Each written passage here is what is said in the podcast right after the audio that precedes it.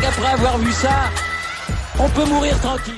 Bonjour à toutes et à tous, on se retrouve pour le podcast quotidien, le tour des sports, et aujourd'hui je vais l'axer autour de deux sports, ce sera pas un podcast très très long, je vais parler des finales NBA et je vais parler de la dernière étape du tour, vous aurez un débrief de ce Tour de France sur un format un peu plus long, ça va arriver très bientôt, euh, mais là je vais me focaliser du coup sur la dernière étape du tour et sur euh, les finales NBA. J'ai, je vous ai déjà fait un podcast sur euh, le Grand Prix de Formule 1. Euh, et je vais aussi parler, euh, aussi parler un peu de golf. Bah, d'ailleurs, je vais parler tout de suite de golf parce que ça me tient à cœur. C'était du coup le dernier majeur de la saison. Hein. C'est un grand chelem comme en tennis, il y en a quatre. et là, c'était le British Open. Et c'est l'américain Colin Morikawa, le jeune américain de 24 ans, qui s'est imposé deux coups devant Jordan Spieth et euh, quatre coups devant Yon Ram, l'espagnol vainqueur de l'US Open récemment. Euh, on a vécu un tournoi absolument magnifique, comme souvent en golf, le niveau de jeu est toujours au rendez-vous. Quand les meilleurs mondiaux sont là, c'est absolument dingue de les voir. Euh, réaliser des coups superbes sur les plus beaux parcours du monde. Et là, on a eu un spectacle haletant avec du coup Colin Morikawa qui s'impose, qui remporte son deuxième majeur pour sa neuvième participation. C'est impressionnant ce qu'il fait. Attention à lui dans les livres de record, attention à ce jeune qui a un swing absolument, moi je le trouve absolument superbe, d'une fluidité absolue, d'une accélération dingue. Et euh, il s'impose devant Jordan Spieth qui est de retour aux affaires depuis cette année. Tout s'est joué pour moi dans ce tournoi, enfin dans ce quatrième tour euh, sur le trou numéro 7 qui est un par 5. Euh, où Colin Morikawa a fait birdie et où son la personne avec qui il jouait, qui s'appelait Louis Oosthuizen, qui était dans la même partie que lui, qui était alors leader, fait bogey. Il y a eu du coup deux coups de différence sur ce trou et ça a lancé la machine Morikawa qui ensuite enchaîné encore deux birdies et Oosthuizen, ça a complètement déréglé sa dynamique. Jordan Spieth qui jouait une partie devant eux euh, a fait une partie parfaite, presque parfaite, euh, mais, euh, mais Morikawa était tout simplement trop fort et il s'impose.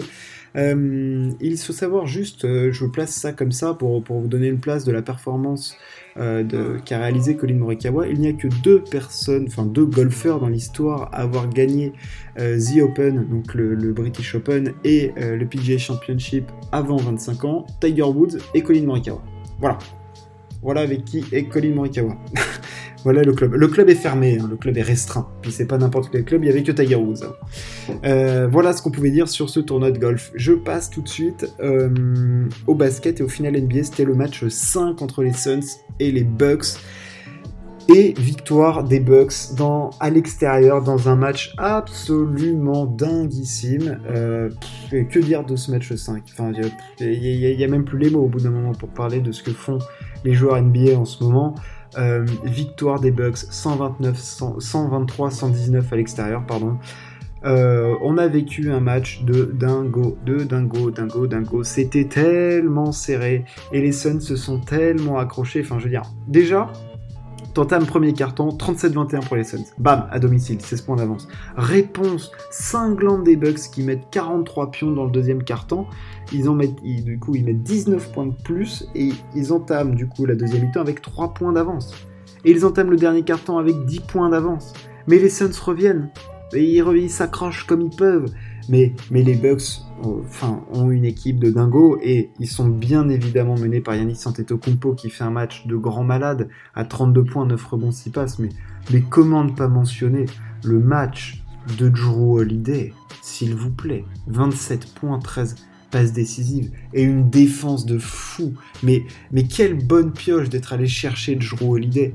On savait que c'était un défenseur élite et un très bon joueur de basket, mais Là, ce qu'il fait sur ces finales NBA, alors si les Bucks s'imposent, il ne sera pas MVP des finales, je pense que ce sera Yanis, mais, mais Drew Holiday est absolument sensationnel. Mais sensationnel. Là, le match qu'il fait, et puis juste comme ça, Chris Middleton met 29 points. Enfin, le, Big 3 des Bucks met, met 88 points.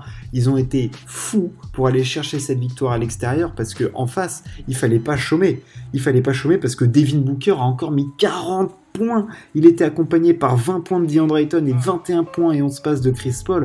Ah, c'était, honnêtement, c'était complètement hallucinant ce match 5. On, ça avait presque une odeur de match 7 parce qu'on sentait que c'était un match très très important. Et là, c'est les Bucks qui du coup remportent leur troisième match d'affilée dans cette série. Euh, ça fait mal aux Suns, mais Devin Booker me paraissait un petit peu trop seul. C'est-à-dire que quand on voit comment Yanis Antetokounmpo est accompagné avec Chris Middleton et Drew Holiday, on sent qu'il y a plus d'expérience que, que des André Ayton, que Michael Bridges, que Cameron Johnson. Euh, voilà, même s'il y a Chris Paul, on sent que. Ah, je sais pas, il y a. Ils, me semblent supérieurs ces Bucks là. Ils ont une équipe de fous. Yanis et Dingo mais, mais Chris mais Drew Holiday, moi, me, D'ailleurs, si on regarde là sur les trois victoires des Bucks, entre guillemets, hein, je veux pas du tout descendre Yanis hein, qui fait des performances de mammouth et il shoot à 14 sur 23, 32 points, 9 rebonds, 6 passes, euh, c'est fou, c'est complètement fou.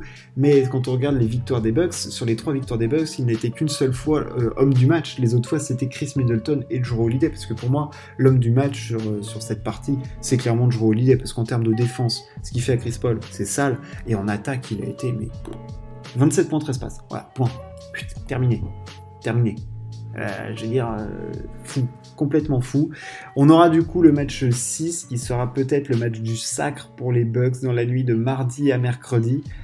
Est-ce que les, les, Suns sont craqués et les, les Bucks y sont presque hein, C'est ça euh, en gros ce qu'on peut dire. Est-ce que les Bucks vont être capables de conclure ça, telle est la question. On va voir, on va voir. Est-ce qu'ils vont pas faire caca culotte? Est-ce que Devin Booker va encore porter ses énormes bollocks?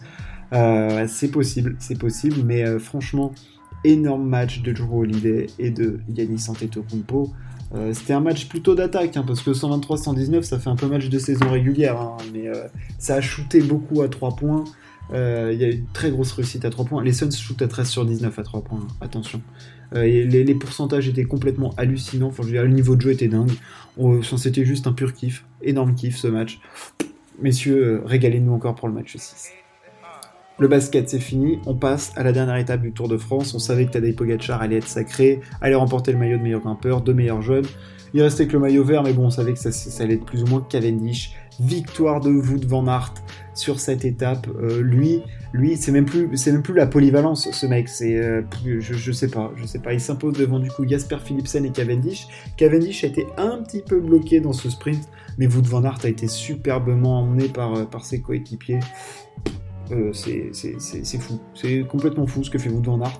Euh, J'ai même plus les mots pour dire ce que fait Wood Van Aert. Euh, il gagne à la fois en montagne, sur un chrono et au sprint. Bon, d'accord. Qu'est-ce que tu veux faire face à un mec pareil? Le mec est hallucinant. Le mec, le mec c'est un 4x4. Il est, il, est, il est tout terrain, Wood Van Aert. C'est. Que dire? L'étape, hein, comme d'habitude, n'a pas eu un grand intérêt, à part sur c'est toujours impressionnant de les voir débouler à fond sur les champs et puis de, jouer des coups pour le sprint. Mais on a vécu un joli sprint, c'était la clôture de ce Tour de France et de ces trois magnifiques semaines que nous offre la Grande Boucle. Certains diront qu'il n'y a plus eu de suspense pour la victoire, mais n'oubliez pas les dix premiers jours de ce Tour de France qui étaient juste à la fois le temps était apocalyptique, mais la course en elle-même était apocalyptique. Il se passait des trucs tous les jours. C'était des classiques tous les jours. On a vu les meilleurs coureurs du monde se tirer la bourre. On a vu Van Der Poel, on a vu Alaphilippe, on a vu Pogacar, on avait même vu un peu Roglic, euh, on a vu du Mohoric. Euh, merci, merci messieurs, merci pour ce spectacle. Wout van conclut un Tour de France où il gagne au final trois étapes. Très très grand tour de Wout van Aert.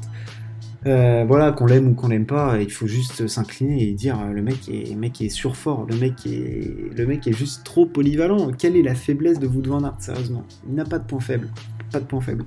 Euh, voilà, profitons juste, ne parlons pas de suspicion de dopage, profitons juste de la chance que nous avons de voir par nos yeux des, coureurs aussi forts actuellement. Enfin, je trouve que la densité du peloton en ce moment est forte quand on pense à des, à des Alaphilippe qui peuvent gagner partout, à des Van Aert, à des Van Der Poel, à des Pogacar, à des Roglic, euh, à des Bernal, à des Remco Evenpool. Euh, enfin, je veux dire, profitons juste et, et, laissons les, les, choses se faire. Voilà, enfin, je veux dire, Laissons la justice de côté, regardons le sport tel qu'il est parce que le sport est beau. Bien sûr qu'il ne faut pas être dupe, évidemment qu'il y a eu du dopage dans le sport et qu'il y en a et qu'il y en a qui se font choper, voilà, mais juste profitons. Profitons parce que le, oui, le, cyclisme a été gangréné et l'est peut-être encore, enfin voilà, mais c'est c'est un magnifique spectacle, c'est une fête le cyclisme, c'est beau, ces hommes-là sont des athlètes hors normes, et c'est juste des grands malades. Et Wout van Aert est un grand malade. Bravo à Marc Cavendish qui remporte un maillot vert inespéré. Il sort de nulle part celui-là. Alors certes, il n'a pas la 35e, mais franchement, je pense que remporter le maillot vert et des étapes sur le tour, je pense que peut-être qu'au fond de lui, son fort intérieur lui disait t'es capable, je sais même plus s'il y croyait, mais la Quenin qui a cru, ils l'ont fait, bravo à eux, c'était très très beau. Le Tour de France est fini. Par la même occasion, ce podcast aussi, il va y avoir un podcast dédié au Tour de France pour le débriefer, pour parler de tout ce qu'on a vu. N'hésitez pas à partager ce podcast si ça vous a plu. On se retrouve très bientôt. Merci de m'avoir écouté. Ciao, à plus.